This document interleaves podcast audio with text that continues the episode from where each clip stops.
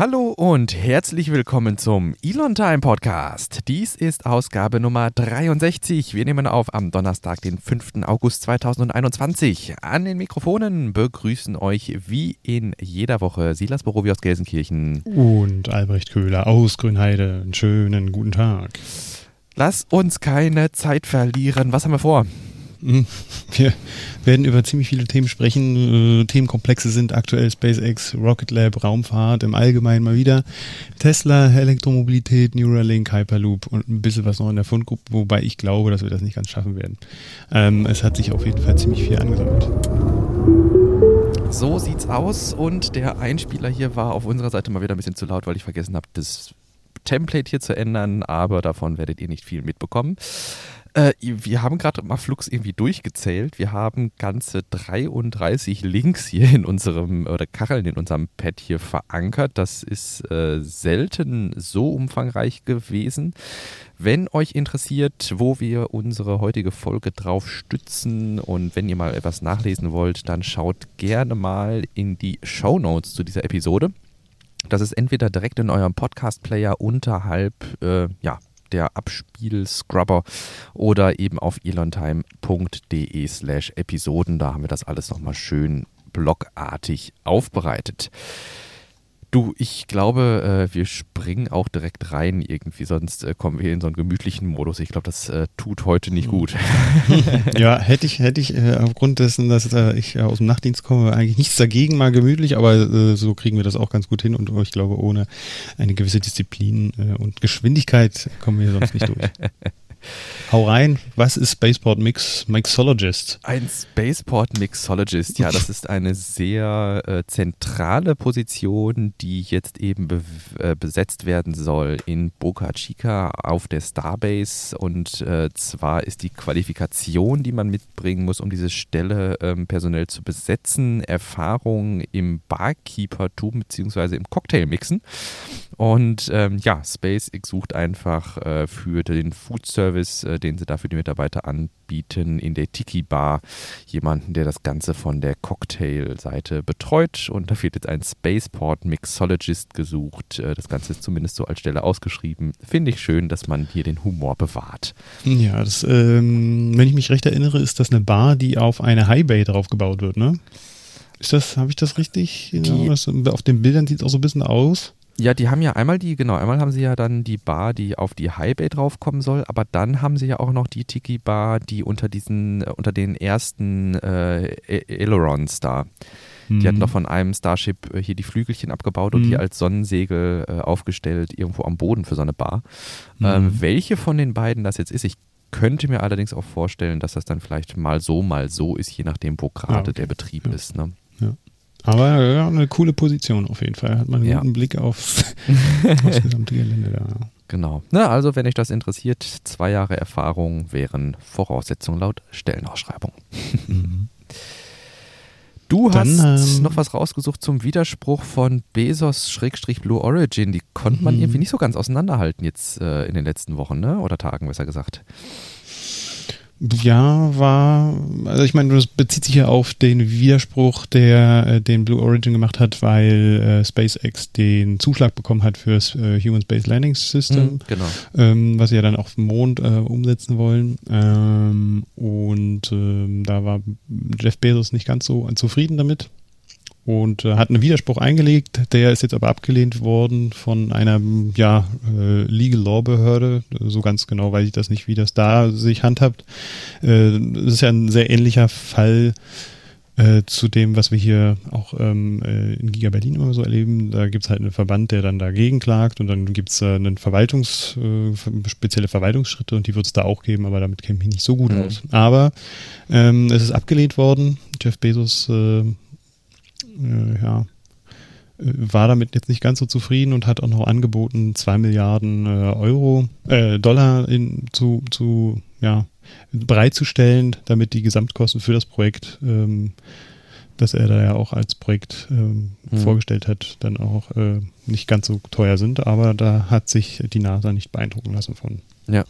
Ja, das mit diesen zwei Milliarden, das fand ich so den interessantesten Move irgendwie, weil so wie wir das jetzt ja rausgelesen haben, war das nicht, dass äh, Blue Origin gesagt hat, ja gut, wir schaffen es auch für zwei Milliarden weniger, dieses äh, System fertig zu bauen, sondern es war ja eher so, dass Bezos ähm, gesagt hat, ja gut, ich schieße zwei Millionen, äh, zwei Milliarden, Entschuldigung, zwei Milliarden äh, US-Dollar zu, ähm, damit das dann in Summe günstiger wird irgendwie, ne? Mhm. Ja, genau, das ist, soll gestreckt sein über zwei Jahre Ja.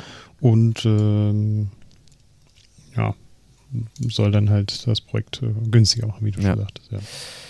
Ja. Aber ja, hat sich ähm, keiner Satz mit X, genau.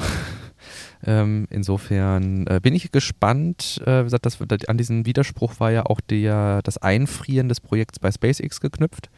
Ähm, ob dann jetzt mit ähm, ja, diesem ähm, Urteil dann in gewisser Weise auch die Arbeiten bei SpaceX, Mhm. die Weiterentwicklung dann ähm, wieder aufgenommen werden kann. Ne? Mhm. Ja, stimmt. Das hatte ich gar nicht mehr auf dem Schirm. Ja. Ja, und ähm, auf dem Boca Chica Gelände passiert natürlich gerade auch ziemlich viel. Wir stehen ja kurz davor, ähm, beobachten zu können, wie äh, Super Heavy mit äh, dem Starship, Starship obendrauf Mhm.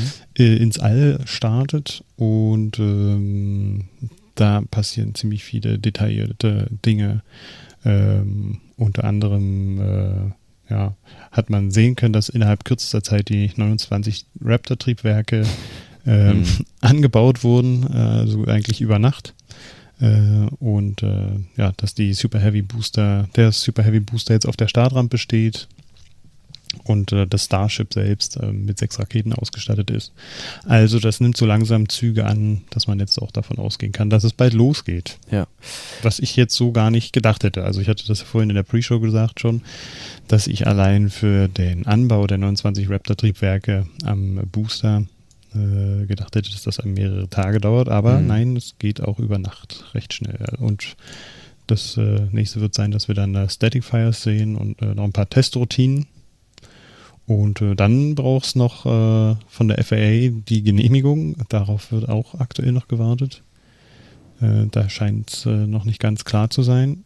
Mm, Und dann dürfte es auch bald losgehen. Hast du ein, eine ungefähre Ahnung, wann es soweit sein könnte?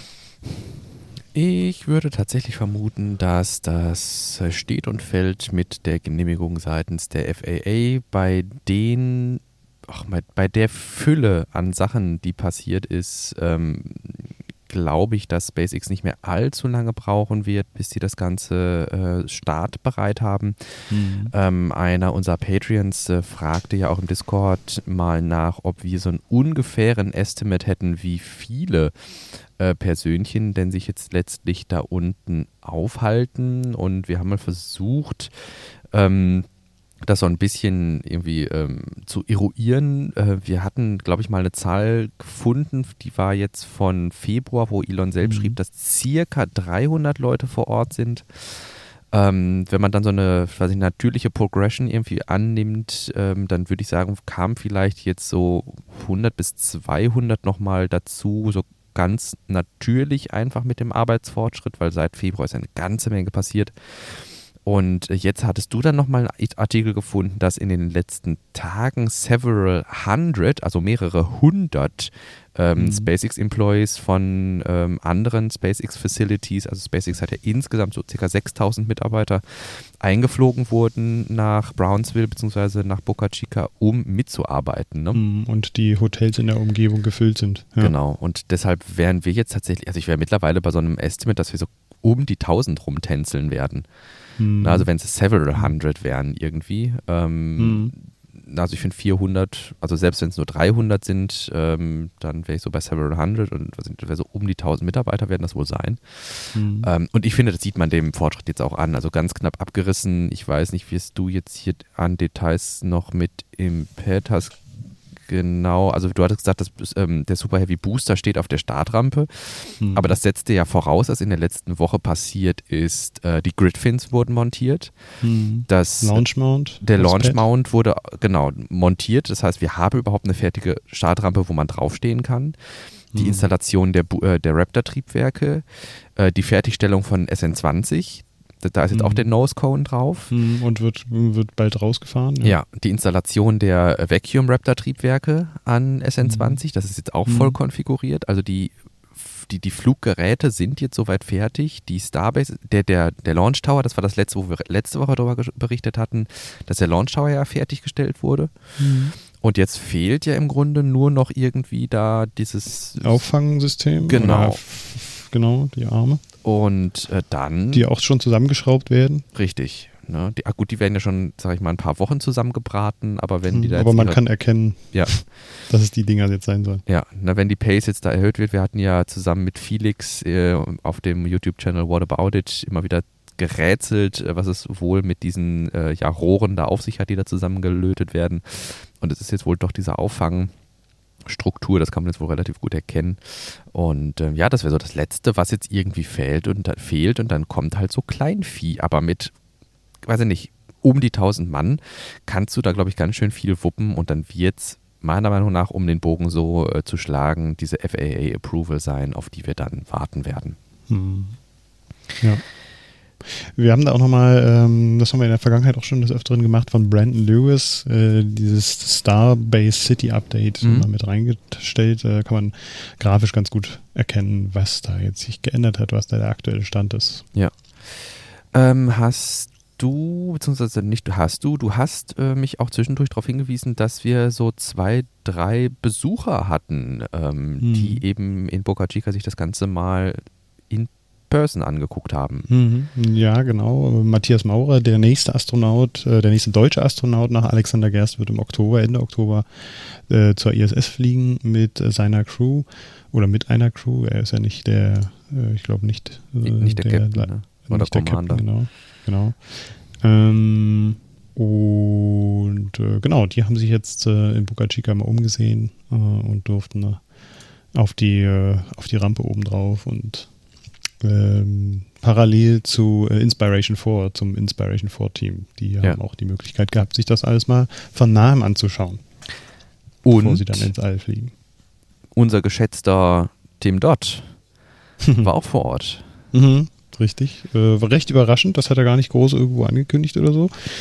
Äh, er war mit Elon Musk äh, zwei Stunden auf dem Gelände unterwegs und sie haben eine Führung gemacht und äh, Tim Dodd, unser Everyday Astronaut, hat ziemlich viele Fragen gestellt und ähm, Elon hat ziemlich viele Fragen beantwortet. Ja.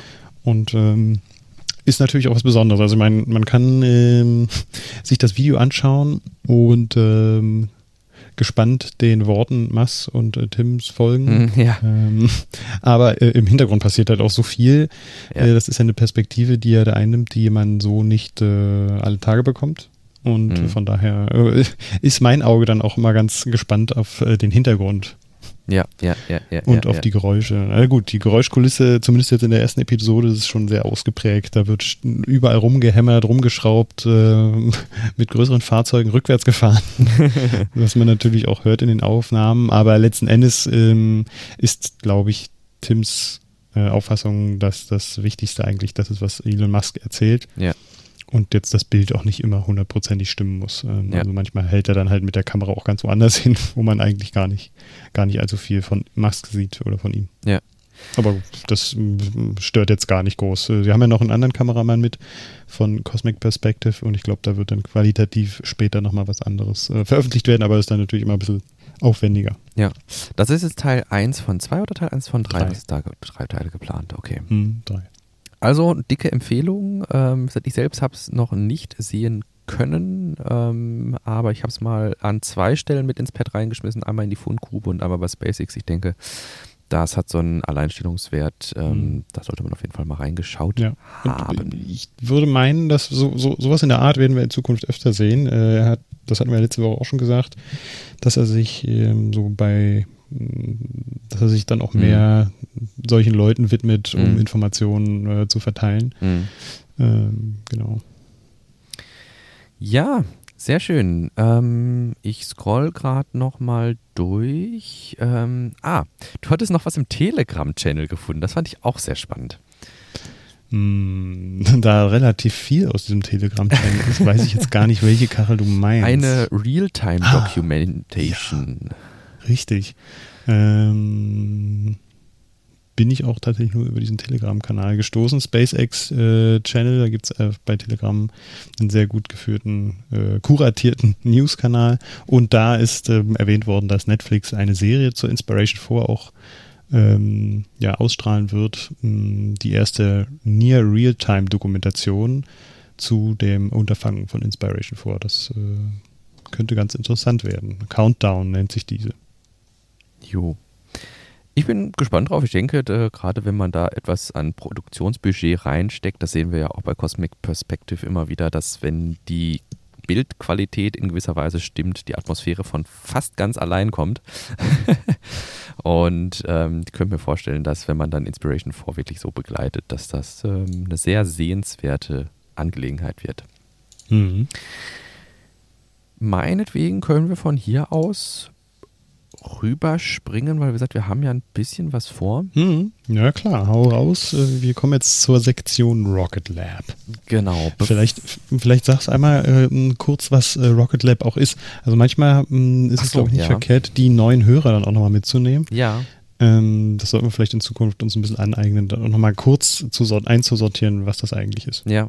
Ja, wir hatten ja auch mal eine Zeit lang so ein äh, Segment der Hausmitteilungen irgendwie, ne, was ja auch mhm. ähm, insbesondere an Hörerinnen und Hörer gerichtet war, die jetzt nicht so regelmäßig irgendwie teilnehmen. Ähm, mhm. Das sollten wir auf jeden Fall äh, mal wieder aufnehmen. Ähm, aber ja, klar. Nee, äh, Rocket Lab ist im Grunde wie SpaceX auch ein Unternehmen, das Raketen baut und dann gegen Geld die Dienstleistung anbietet, Satelliten in einen Erdorbit zu bringen, in erster Linie. Äh, in zweiter Linie gibt es natürlich auch Bemühungen, andere Orbits anzusteuern. Wir haben beispielsweise bei SpaceX in der letzten Woche darüber berichtet, dass diese jetzt mit der Falcon Heavy, was ja auch eine Rakete von SpaceX ist, planen, ein äh, Flugobjekt in einen ähm, in einen Orbit um einen Jupitermond zu bringen. Rocket Lab ist, glaube ich, auch mit den Bestrebungen Richtung Mond. Ne? Mhm. Und äh, insofern auch ein Launch Provider, wie es ähm, zu Englisch dann heißt. Und ähm, die große äh, News, weshalb eigentlich jetzt Rocket Lab hier bei uns im Pad steht, wir berichten nicht doch schon regelmäßiger über Starts bei Rocket Lab, aber eher, weil die jetzt auch anfangen, Raketen wiederzuverwenden.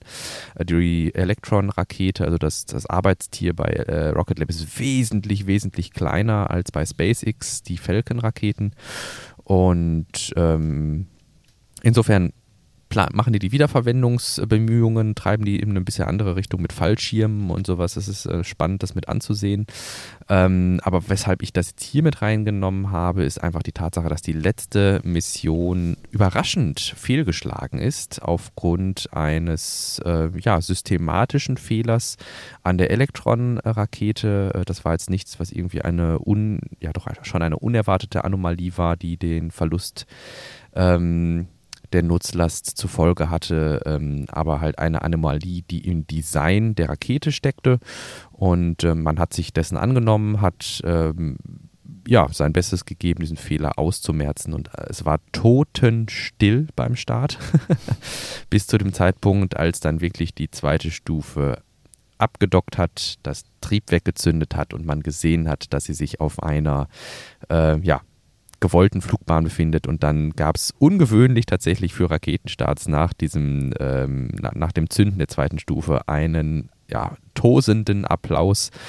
Ähm, das ist, wie gesagt, hat man lange nicht mehr in der Form gehört, weil ähm, es ja, mit, ja in gewisser Weise auch zur Routine geworden ist, ähm, ja, und das fand ich eigentlich ganz schön mit anzusehen, mit anzuhören. Und insofern wollte ich das hier mit reinbringen. Rocket Lab hat also nach einer schweren Fehlfunktion nun wieder einen erfolgreichen Start hingelegt. Mhm. Na gut, dass du das mit reinschreibst, das werde ich mir nachher nochmal reinziehen.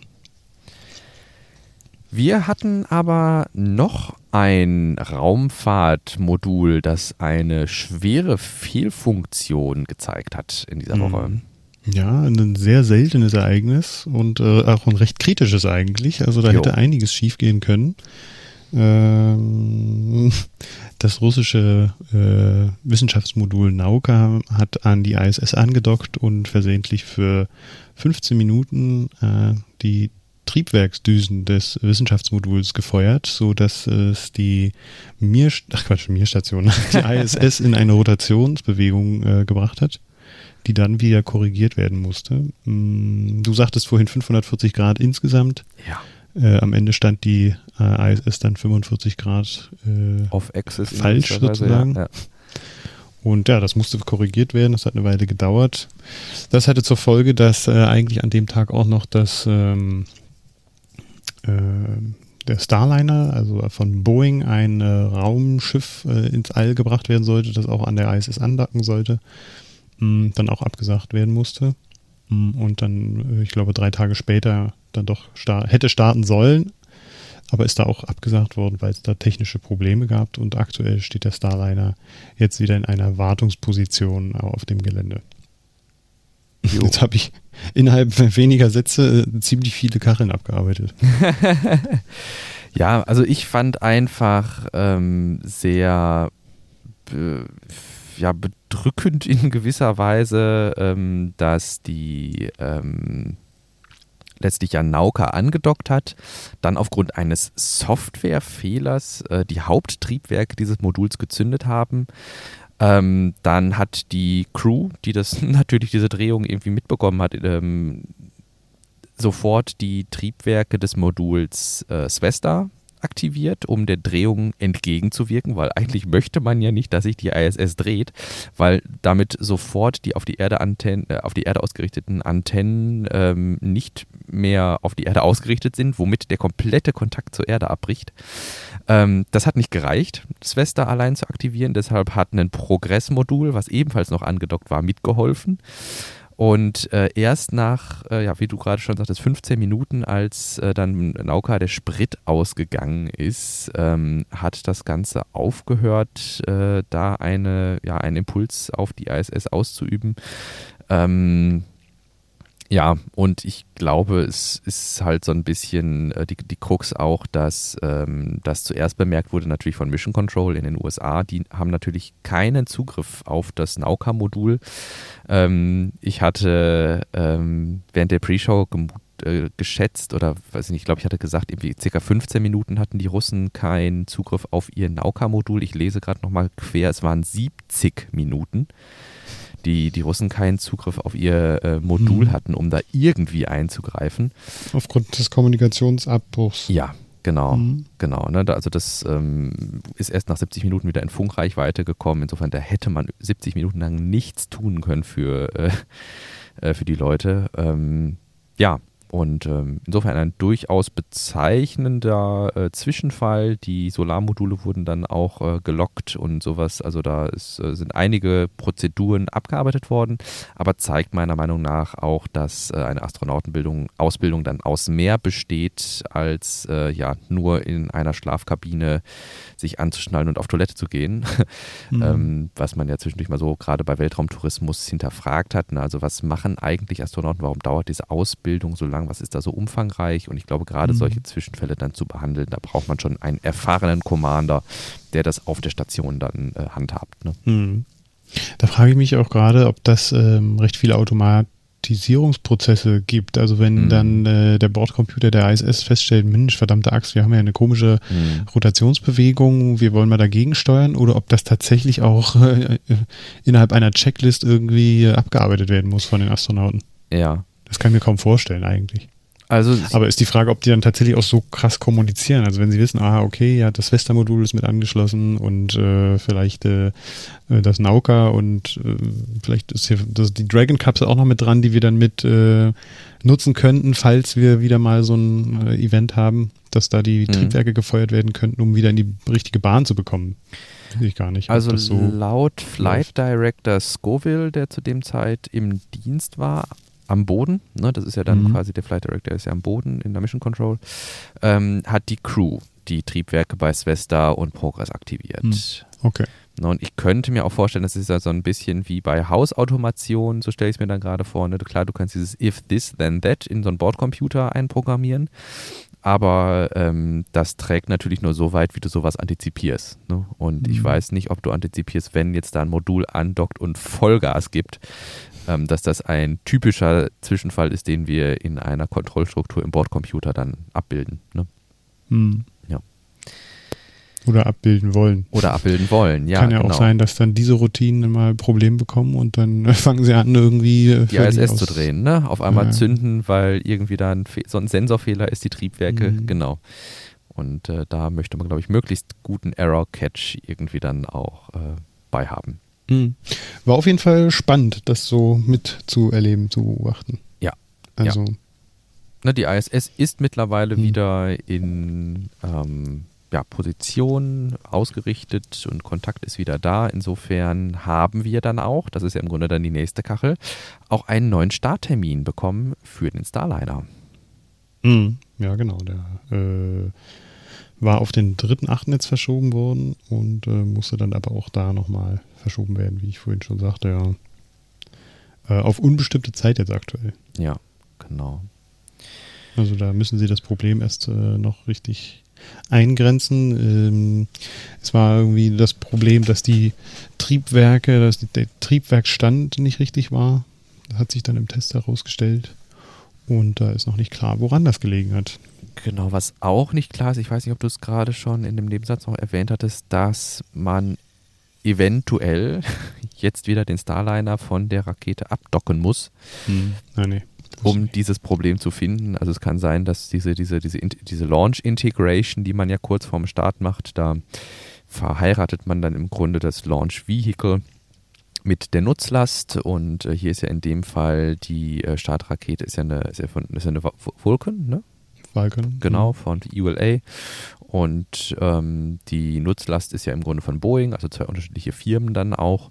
Und ähm, ja, es kann sein, dass man die jetzt erst nochmal trennen muss, um da dann den Triebwerksfehler genauer zu eruieren. Und es gibt noch keinen, du sagtest genau, auf unbestimmte Zeit, genau.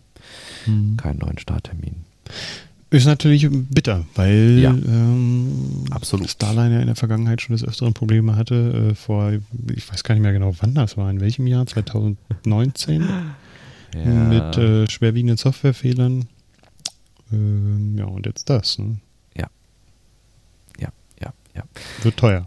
Man, ja, das ist so das, was ich gerade auch im Hinterkopf habe. Genau, exakt. Äh, jeder Tag, der im Grunde Starliner nicht zertifiziert wird, kostet. Und ähm, ja, 20. Kostet. Dezember 2019 war der erste Teststart, der war ja genau unbemannt und äh, teilerfolgreich. Ähm, da waren ja diese ganzen Softwarefehler.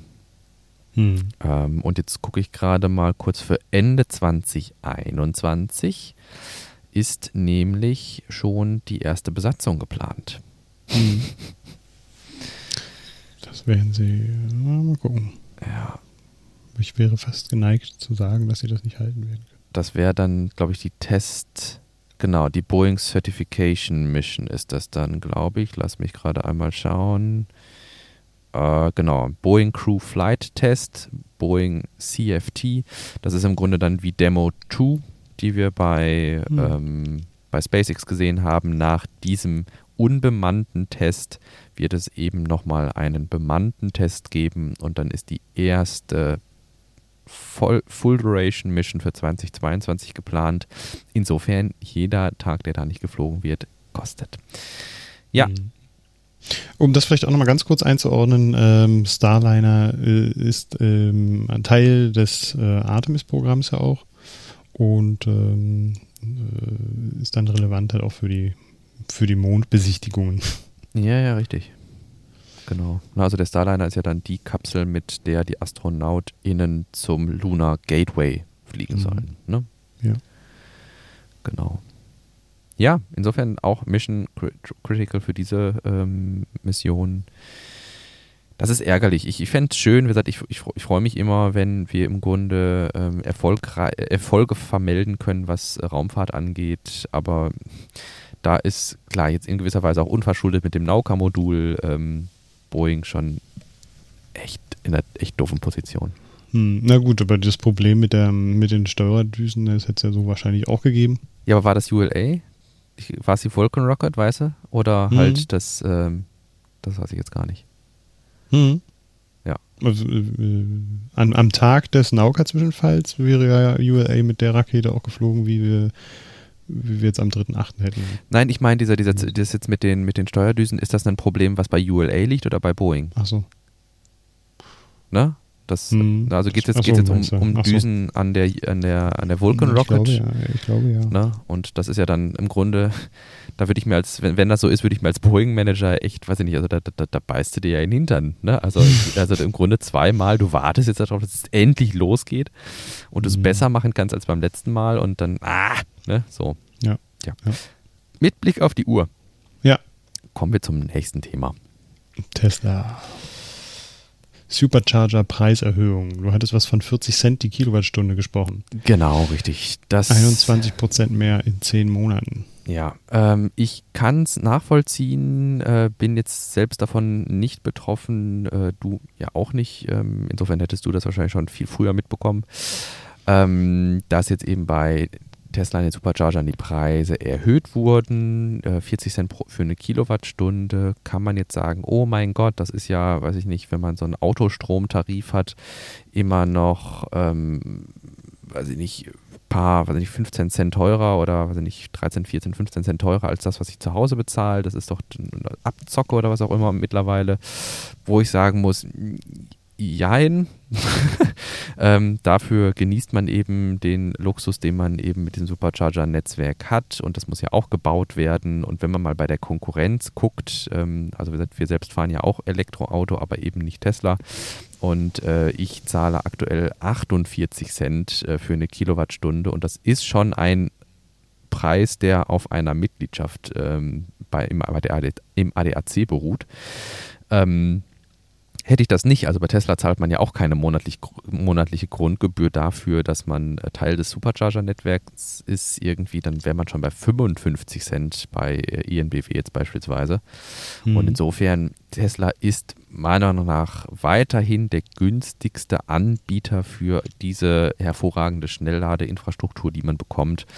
Und da würde ich sagen, ja komm, Ball flach halten, 40 Cent ist immer noch irgendwie marktüblich.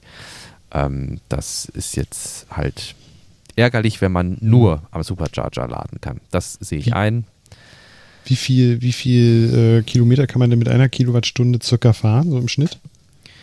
Ja, es Weißt kommt, das? auf, es kommt auf, den, auf den Wagen an irgendwie. Mhm. Ähm, was haben wir? Wir haben, glaube ich, was wir brauchen mit unserem 11,4 auf 100. Also wir hatten jetzt letztes Mal ausgerechnet, dass wir äh, an Ladekosten halb so teuer waren ungefähr wie Sprit. Mhm. Einfach weil die Preise sich an den Schnellladern, die wir benutzt haben, gewaschen haben irgendwie. Ne? Also dann Mhm. sind wir irgendwie dabei. Ach, im Moment, ich habe ich, hab hier bei EMBW sogar die AC-Preise, glaube ich, rausgesucht. Ne? Gerade mal kurz gucken. Aber ähm, selbst wenn ich an einem ENBW-Lader bin, dann bin ich bei 48 Cent. Und ähm, genau, richtig. Und das ist natürlich deutlich teurer als das, was ich zu Hause benutze irgendwie. Und dann sind wir so im Schnitt auf ähm, die Hälfte dessen gekommen, was wir an Benzin bezahlt hätten. Ähm, es ist halt immer noch günstiger, aber mit Sicherheit, klar, ist es schöner, wenn man das von früher kennt als Tesla-Fahrer, dass Supercharging umsonst war beispielsweise. Das war ja Ja, auch eine klar. Zeit lang. Ne? Ja. Oder Aber das- ist ja nach wie vor. Also diejenigen, die äh, früher gekauft haben, die können ja nach Ja. wie vor Ja. kostenlos fahren. Ja, ne, und wenn man so mit dem Mindset reingeht, dann sehe ich ein, sind 40 Cent, also da auch diese 21% Steuersteigerung in 10 Monaten, das ist nicht wenig, aber langsam gleichen sich die Preise, glaube ich, einfach an. Ne? Hm. Ja, ansonsten haben wir noch ähm, bei Tesla Mac gesehen, dass 55 neue Supercharger-Standorte für Deutschland geplant sind, die in den nächsten Monaten ausgerollt werden. Äh, genau, das ist vielleicht auch nochmal ganz interessant, dass sie da doch noch mehr äh, Kraft da reinstecken, auch mehrere Standorte noch zu äh, eröffnen. Ja. Ich habe jetzt nur gar nicht geguckt, in, welchen, in welcher Ecke das sein soll. Wenn man Das- jetzt hier mal nach Ostdeutschland guckt, dann Ja. ist das immer so recht mau. Das Ja, wäre ja richtig. gut, wenn das hier sich so ein bisschen füllt, auch äh, um die Gigafactory herum, herum vielleicht. Ja. Dieser Nordosten, also wenn ich hier auf diese Karte gucke, diese, Mhm. die jetzt hier im, in dem Tesla Mac-Artikel mit drin ist, dann ist so dieser, der, der komplette Nordosten, da gibt es schon große weiße Flecken. Allerdings muss man natürlich auch sagen, äh, man sieht ja in Grau immer noch schön eingezeichnet die Hauptverkehrsachsen und da gibt es halt auch einfach wenige Hauptverkehrsachsen. Und das Supercharger-Netzwerk ist ja typischerweise etwas, was entlang von Autobahnen verläuft ähm, und jetzt nicht irgendwo in der Pampa in einem Dorf steht. Und ähm, ja, ich glaube, dann könnte es auch ungefähr so hinkommen. Zwischen Hamburg und Berlin hätte ich noch ein bisschen was erwartet vielleicht. Oder weiß ich nicht, wenn du so die, äh, so die Achse, äh, was ist das dann, ähm, Potsdam Richtung uns hier, ne? Mhm. Ähm, da könnte ich mir noch vorstellen, dass da was hinkommt irgendwie. Aber da, kommt, da ist ja auch einiges geplant, sehe ich gerade. Mhm. Ein bisschen was ja, ist ist, da äh, geplant. ist so circa 50 Prozent mehr, als Ja. was es jetzt schon Ja. gibt. Das ist ja schon nicht ohne. Und äh, noch in diesem Quartal sind äh, die meisten davon oder Ja. mehrere davon auch geplant. Ja. Aber gut, ne, klar, man sieht deutlich diese Südwest-Süd-Achse, also vom Ruhrgebiet Richtung äh, Bayern runter. Ähm, da ist eine starke Überrepräsentation. Ähm, aber ich würde es jetzt mal darauf schieben, wenn ich hier so auf die eingezeichneten Straßen gucke, dass da einfach die Autobahnen wesentlich ausdifferenzierter sind irgendwie. Ja. Die werden ja wirtschaftliche Standorte wählen. Ne? Mhm. Und ähm, vielleicht zieht man da dann auch die Fahrdaten der Fahrzeuge zu Rate, um sowas dann zu bemessen. Ja, bestimmt, klar. Wäre klug. Ja. Ah, Mist, mein Padlet geschlossen. Hoffe, geschlossen, ja. das ist der Tod. ähm, ansonsten, ich schaue gerade noch mal kurz rein, äh, haben wir bei Tesla noch stehen, dass ähm, ja, der AI Day angekündigt ist. Mhm. Ähm, welche Tragweite von Ankündigungen haben wir hier? Da habe ich äh, gar nichts von mitbekommen. Äh, Haben wir ein Datum? ja, 19. August ist angekündigt. Mhm. Mm, Und wir hatten da, glaube ich, schon mal darüber gesprochen, ne? äh, dass auch, ähm, dass er wieder so eine Präsentation ist für Leute, die sich in diesem Bereich auch interessieren und die sich gut vorstellen könnten, dann auch da bei Tesla zu arbeiten. Genau. Und dass es eher so, eine, so ein Event ist, um Leute anzuheuern. Genau. Äh, aber da werden wahrscheinlich auch einige interessante Informationen für die normalen äh, Zuschauer, Zuhörer zu äh, entdecken sein. Ja. Und ähm, ein Geheimprojekt mit Robotikprofessor wird äh, anscheinend auch. Okay. Ja, äh, wie hatten wir es genannt? Eine, ähm, nicht eine Acquiring, ähm, sondern Recruiting. Recruiting-Veranstaltung, genau. Mhm. Ähm, aber wie du gerade auch schon sagtest, wir haben ja auch auf der Neuralink Recruiting-Veranstaltung eine Menge interessante Sachen gesehen. Das ist einfach mal so zum Mitnehmen. Ähm, wir schreiben uns ja immer hier auf die Fahne, ausgehend von äh, SpaceX, Tesla und Co. unsere Nachrichten auszubreiten. Und insofern, ich denke, da wird einiges dann sein, wo man dann auch mal äh, die Fühler weiter in andere Richtungen ausstrecken kann, ähm, was eben diese AI-Geschichte dann angeht. Ne? Mhm. Jo. Wird spannend sein. Ich denke auch, es, ja, äh, sehenswert Könnte sein, dass das, dass da auch der in der Vergangenheit angekündigte Dojo-Chip Ja. genauer beschrieben wird und äh, gezeigt wird auch. Ja. Es werden da wohl auch äh, Kooperationen mit einem Professor da eingegangen. Dennis Hong. Mal sehen. Jo. Bin gespannt. Ansonsten, was wir auch noch der Vollständigkeit halber loswerden wollen, ist, dass bei einem Testbetrieb eines Megapacks in Australien ähm, ja, ein Brand ausgebrochen ist, also eine Fehlfunktion während dieses Testbetriebs aufgetreten ist.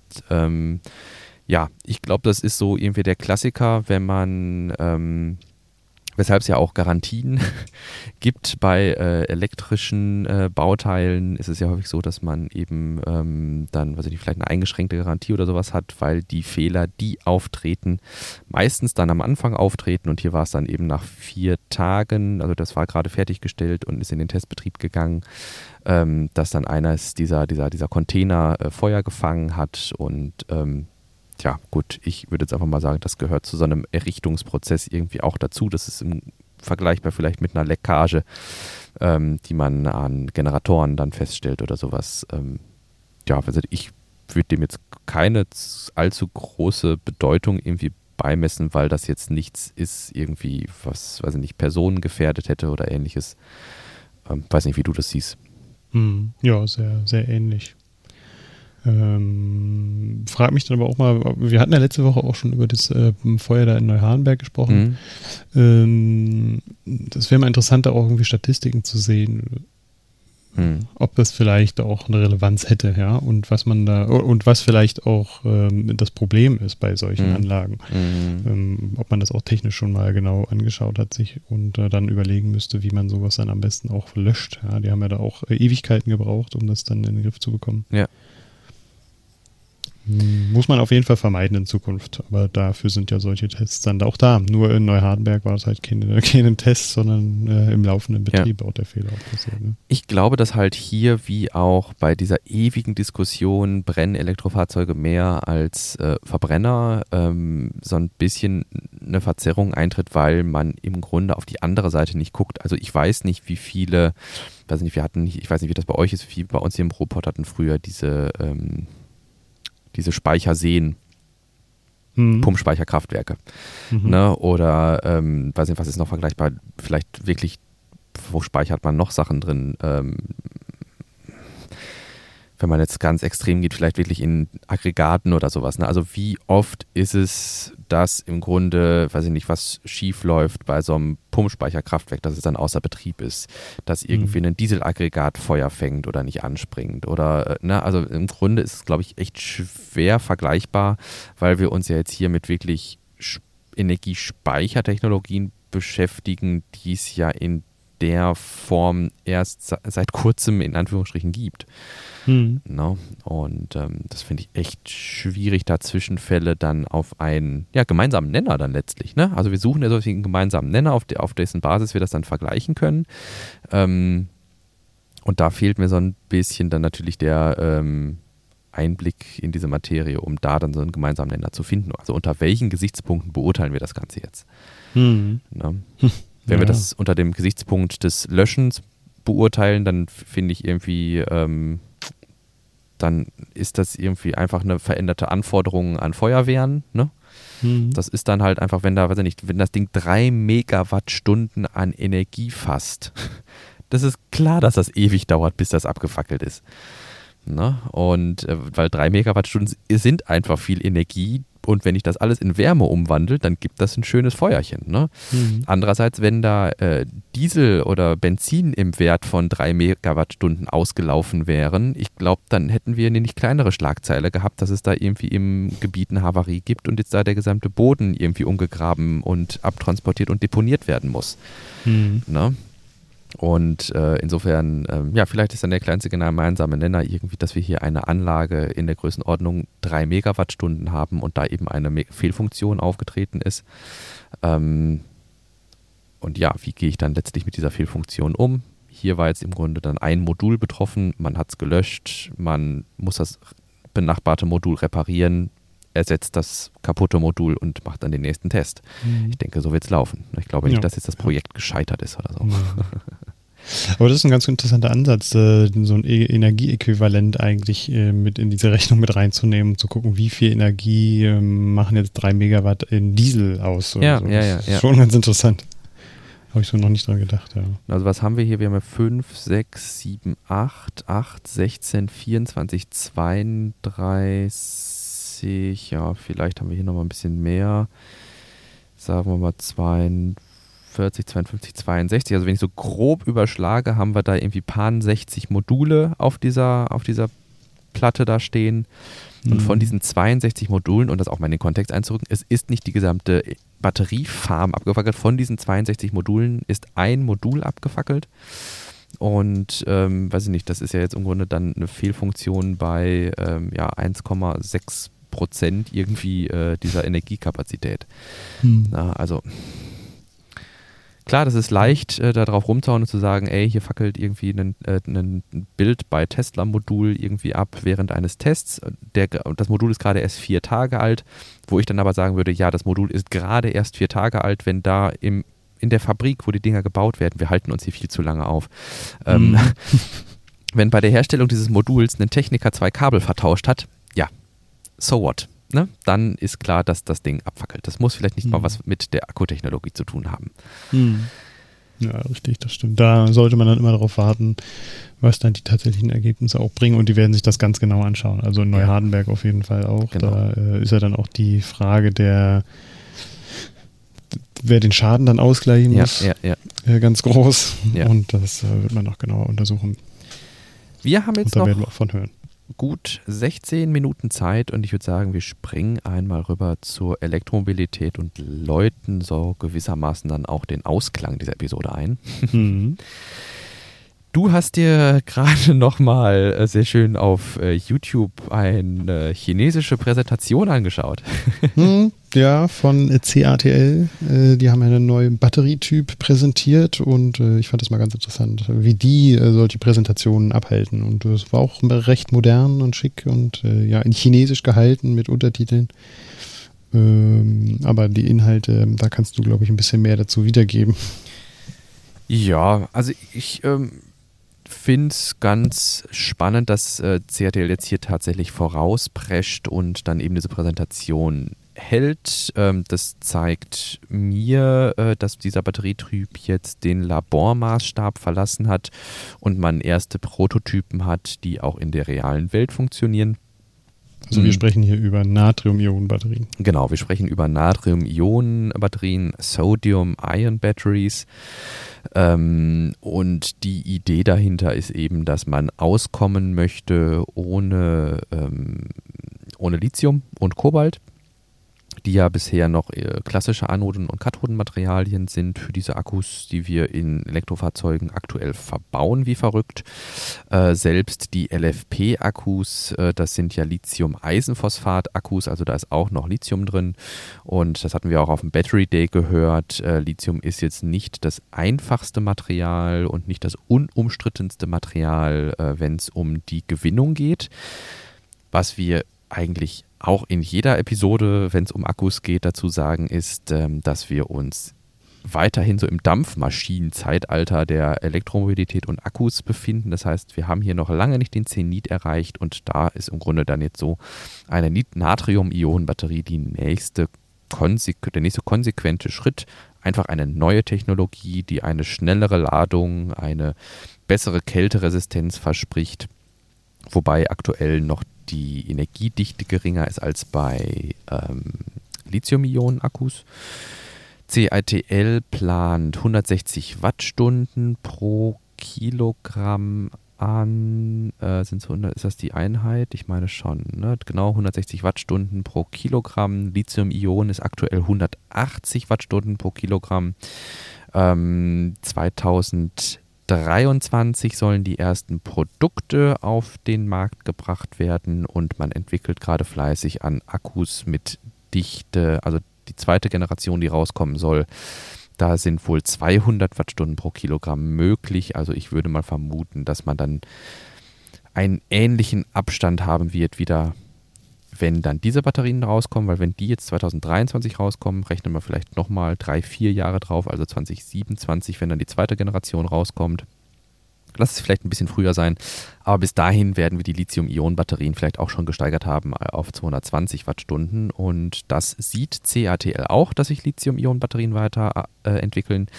Und die schlagen ähm, sowas wie A-B-Lösungen vor. Also dass man einen Teil der Batterie, die zum Beispiel hochleistungsfähig sein muss, äh, in Lithium-Ionen bestückt und dann einen anderen Teil, der dann vielleicht besonders schnell ladefähig sein soll, mit äh, Natrium-Ionen-Batterien ausstattet und dann eben ein Batteriemanagementsystem dazwischen schaltet, das dann wenn man am Supercharger zum Beispiel steht, die Natrium-Ionen-Batteries, die vielleicht zwei Drittel ausmachen, vollknallt mit äh, Energie und dann das BMS, während man dann vielleicht den Supercharger schon verlassen hat, die Lithium-Ionen-Batterien daraus nachlädt oder sowas. Also ähm, ich denke, hier ist durchaus Platz für kreative Lösungen. Wie gesagt, wir stecken meiner Meinung nach bei dem Ganzen noch in den Kinderschuhen und es gibt viel Potenzial und Natrium-Ionen, wir haben jetzt schon so lange Lithium-Ionen finde ich mal ähm, erfrischend, dass wir jetzt hier den nächsten Schritt haben. Mhm. Mhm. Ich hatte gerade noch gelesen, dass die bis 2030 auch äh, Battery into Chassis äh, Konzept umsetzen ja. wollen, so wie Tesla das ja auch machen will. Genau. Das äh, hatte ich von äh, noch keinem anderen Hersteller gehört und äh, fand ich ganz interessant.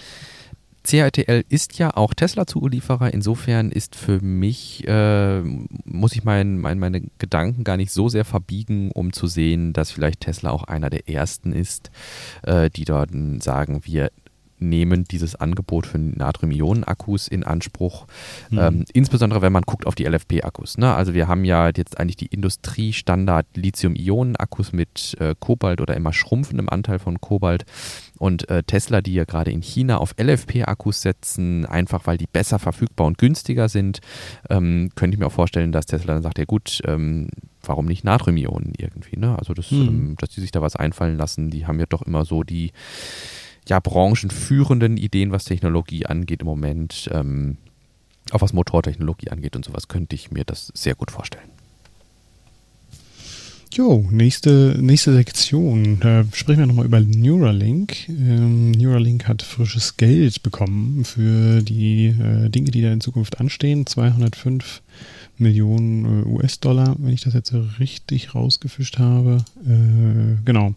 Von Google und anderen Unternehmen. Jetzt fühle ich mich gerade in der gleichen Position wie du am Anfang, als wir zu Rocket Lab gesprungen sind. Was ist denn überhaupt Neuralink? Wofür brauchen die das Geld? ja, Neuralink ist ein Unternehmen, das äh, ebenfalls von Elon Musk gegründet wurde und ähm, eigentlich die Kommunikation zwischen Mensch und Maschine herrichten soll später mal. Beziehungsweise sie haben es ja auch schon bewiesen, dass es äh, zumindest in Ansätzen machbar ist. Ähm, ich erinnere mich da immer ganz gerne an das Schwein Neuralink, äh, an die Schwein Neuralink Präsentation, wo dann auch die Bewegungen des Schweins äh, digital dargestellt werden konnten.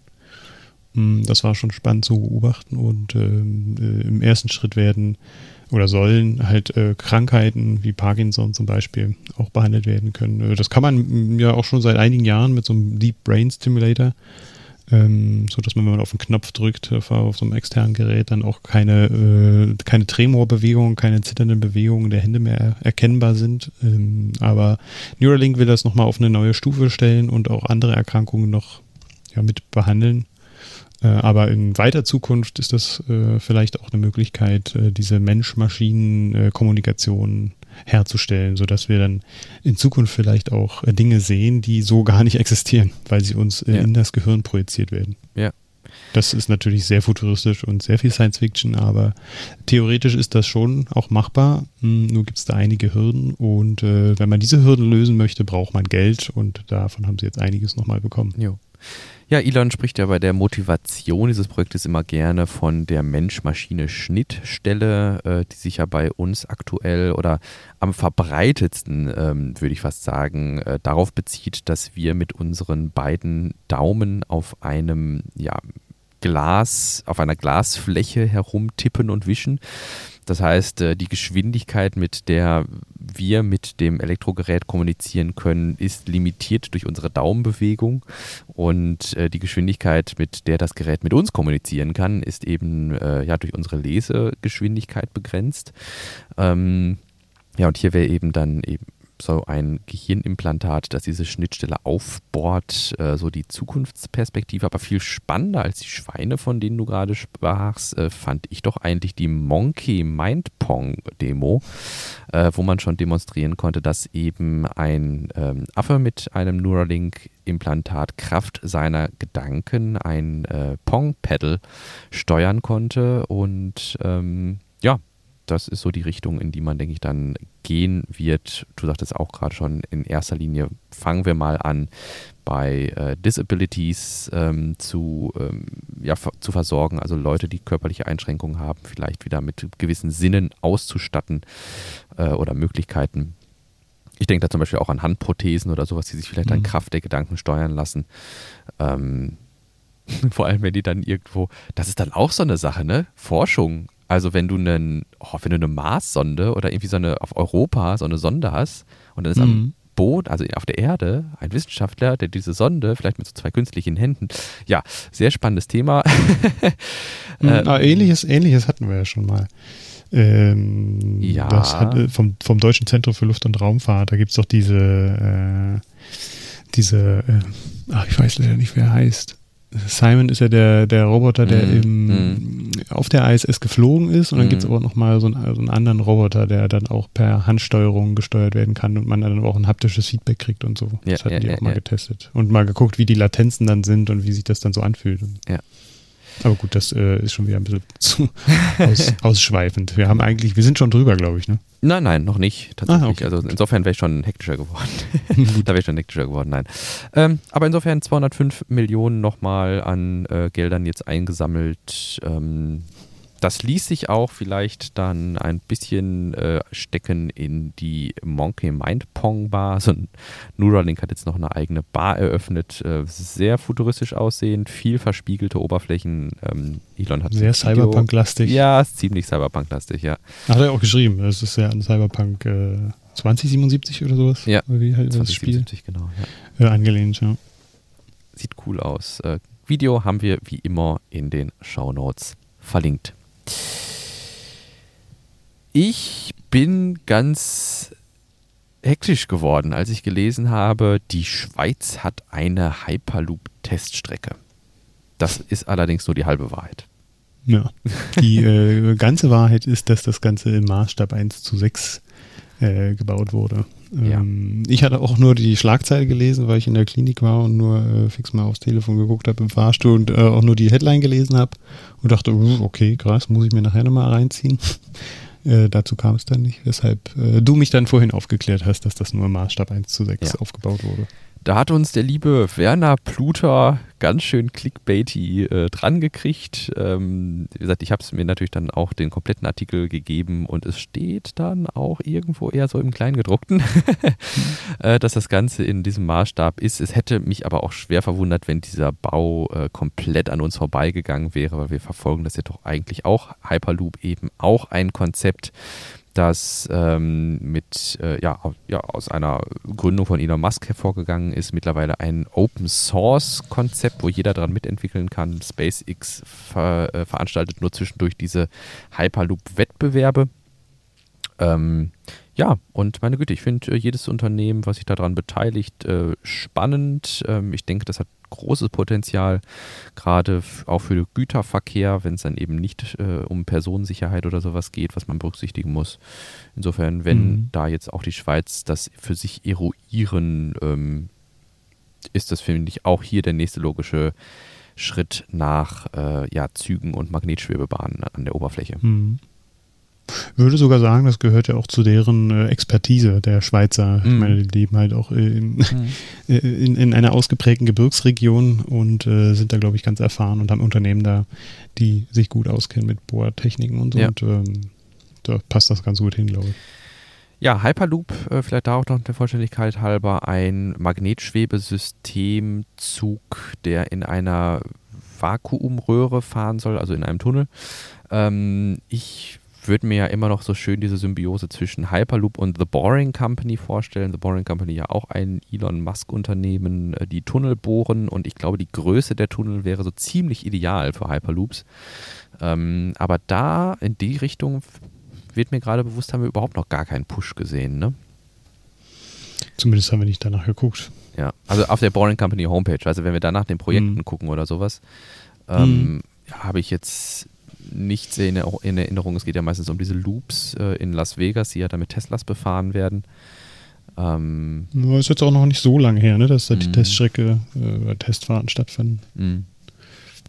Genau, aber es ist Ja. halt so eher auf Moment auf diese, auf diese ja, Fahrzeuge, klassische Fahrzeuge ausgelegt und weniger auf Hyperloop. Aber ich könnte mir vorstellen, wenn Boring Company vielleicht größer wird, dass das dann auch interessanter wird.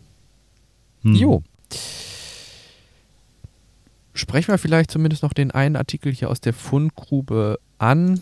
Ähm, wir hatten in der letzten Woche darüber berichtet, dass Tesla einen relativ kreativen Weg gefunden hat, mit der Chipkrise umzugehen, indem man eben die Software so umschreibt, dass man auch besser verfügbare Chips benutzen kann. Und wir hatten gesagt, ja, äh, wir sehen andere Hersteller nicht so sonderlich flexibel, ähm, was diese ja einfach Umdichtung von ähm, Software angeht, um auch andere Chips benutzen zu können, einfach aufgrund dieses Zuliefererprinzips, was unsere etablierten Autohersteller ja haben. Und ähm, ja, da gab es dann einen Artikel, äh, den ich noch bei Twitter reingeschmissen hatte von NTV, dass Volkswagen mit einer langen Krise rechnet bei den Chips und ähm, ja, infolgedessen Zehntausende Pkw wohl nicht gebaut werden können.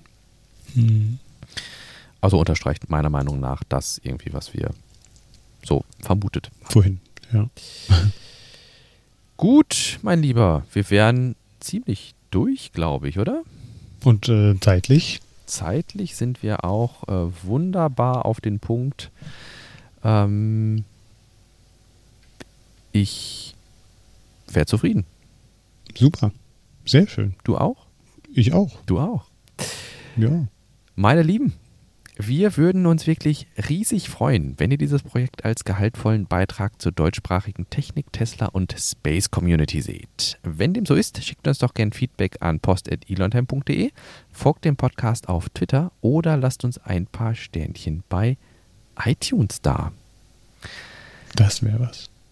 Ja, wir hm. haben schon also iTunes-Bewertungen finde ich schon überproportional äh, gut äh, dafür, dass wir ähm, also gemessen an unserer Hörerzahl haben wir schon einige und äh, das freut mich sehr. Ähm, auf Twitter, die finde ich auch die Schnittmenge von Twitter-UserInnen und HörerInnen, die scheint auch so sich nicht vollständig zu überlappen, was ich auch sehr interessant finde. Ähm, also, dass uns da auch einige äh, größere ähm, ja, Kanäle dann auch folgen, um bei uns dann auch so Sachen noch mitzunehmen. Hm. Ähm, ja, ich freue mich äh, jedes Mal, ähm, wenn ich weiß, im Hintergrund hört noch äh, jemand zu. Also wir sind ja jetzt, wenn ich immer gerade auf unsere Uhr gucke, schon seit zwei Stunden und 25 wieder dabei.